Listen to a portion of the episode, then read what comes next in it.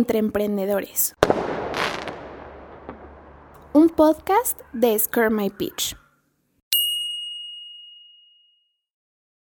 Hola amigos, ¿cómo están? Yo soy Fernanda Carreón y el día de hoy les traemos el caso de Pai, la empresa mexicana de cosméticos que triunfó en Shark Tank.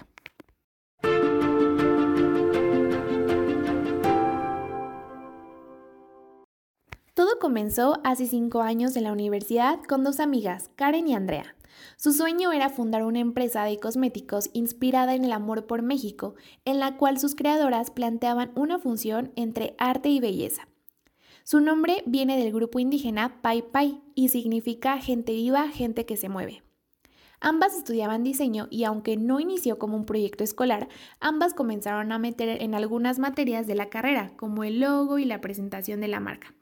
Poco a poco fueron creando el concepto y lo fueron desarrollando hasta que consiguieron proveedores, el dinero y la inversión. Algo muy padre que tiene esta marca es que apoyan el talento nacional, ya que trabajan con artistas emergentes de toda la República para que cada una de sus colecciones tenga un sello distintivo. Cada color de esta marca es diferente y tiene un nombre muy original y mexicano, como agua de Jamaica, nieve de piñón o Nochebuena.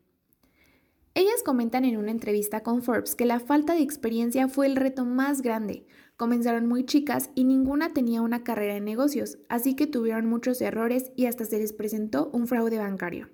Ellas se presentaron en Shark Tank a inicios de este año y explicaron que quieren expandirse a Estados Unidos, crecer en México, invertir en marketing digital y en la creación de nuevos productos. También comentaron que el 70% de todo el producto es mexicano.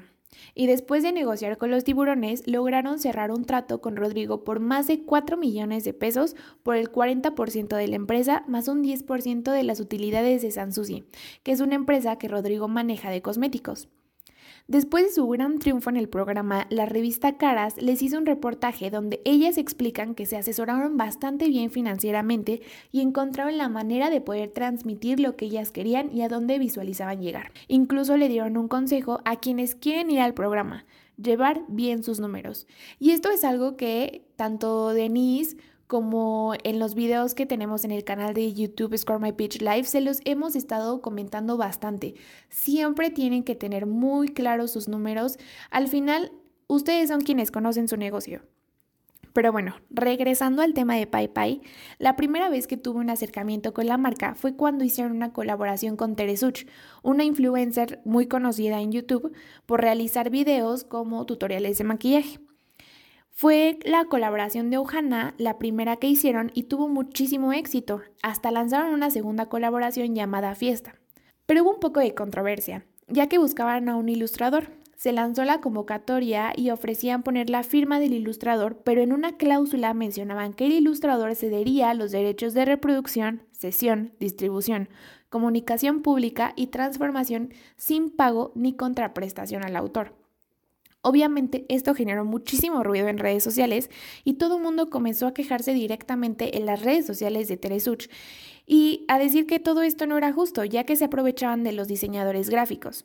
Si ahorita buscan el video, en las bases ya mencionan que sí se pagaría un porcentaje de las ventas al ilustrador.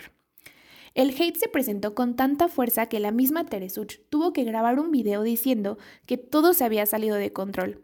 Incluso comparó el que no le pagaran a un artista ilustrador que apenas va iniciando a cuando ella en YouTube en un inicio varias marcas la utilizaban como imagen sin darle ninguna retribución monetaria. Esa fue una de las primeras controversias de la marca y la más reciente fue con la paleta a la mexicana, donde quisieron plasmar la diversidad de la mujer mexicana en pigmentos.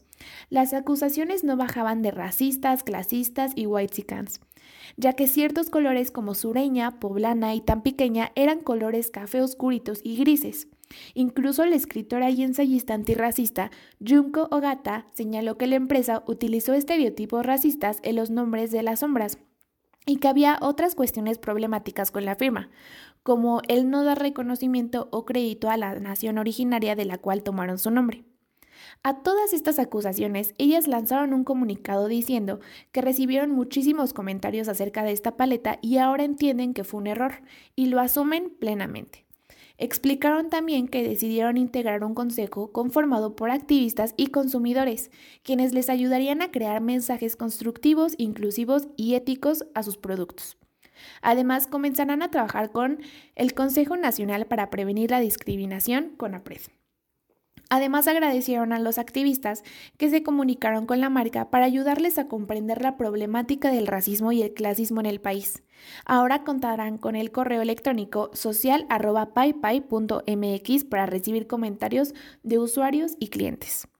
Creo que la marca entendió el error que cometió al momento de ponerle estos nombres característicos de algunos estereotipos raciales en nuestro país y creo que es muy loable que la marca haya aceptado su error y que haya retirado la paleta del mercado asumiendo pues los costos que esto implica.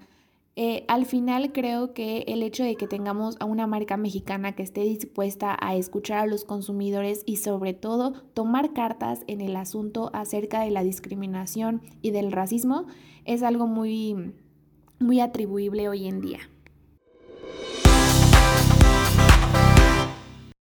Pero cuéntenos, ¿esta paleta les pareció racista? ¿En algún momento se sintieron ofendidos? ¿Han consumido Pai Pai? Déjenlo todo en nuestro último post de Instagram. No olviden que tenemos un canal en YouTube, Square My Pitch Live, en donde tendremos entrevistas a partir de las 7 y media todos los jueves.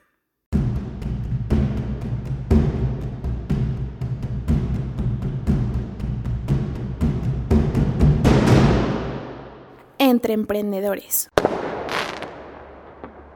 un podcast de Scare My Pitch.